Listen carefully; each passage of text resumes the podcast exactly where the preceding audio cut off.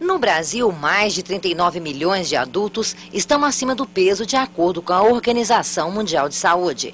Mas a maior preocupação mesmo é com o número de meninos e meninas que padecem deste mal.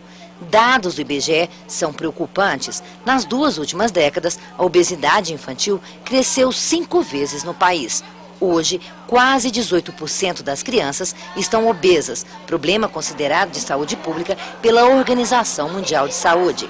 Preocupada com esses índices, a Fundação Oswaldo Cruz de Brasília criou uma oficina para ensinar as crianças a comer.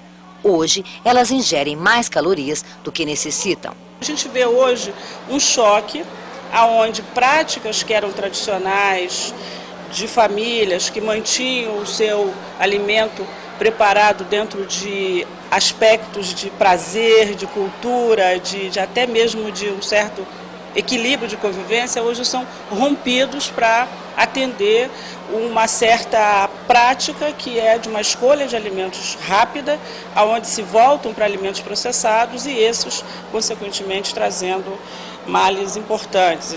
O ponto crítico da alimentação infantil ocorre dos 7 aos 12 anos fase em que a criança sente mais fome, estimulada pelo metabolismo do crescimento.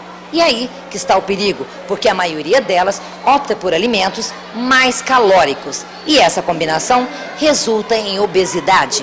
Numa estande da Fiocruz, montado na Feira de Ciência e Tecnologia, na esplanada dos ministérios, crianças das escolas públicas de Brasília aprendem de forma lúdica a comer alimentos saudáveis.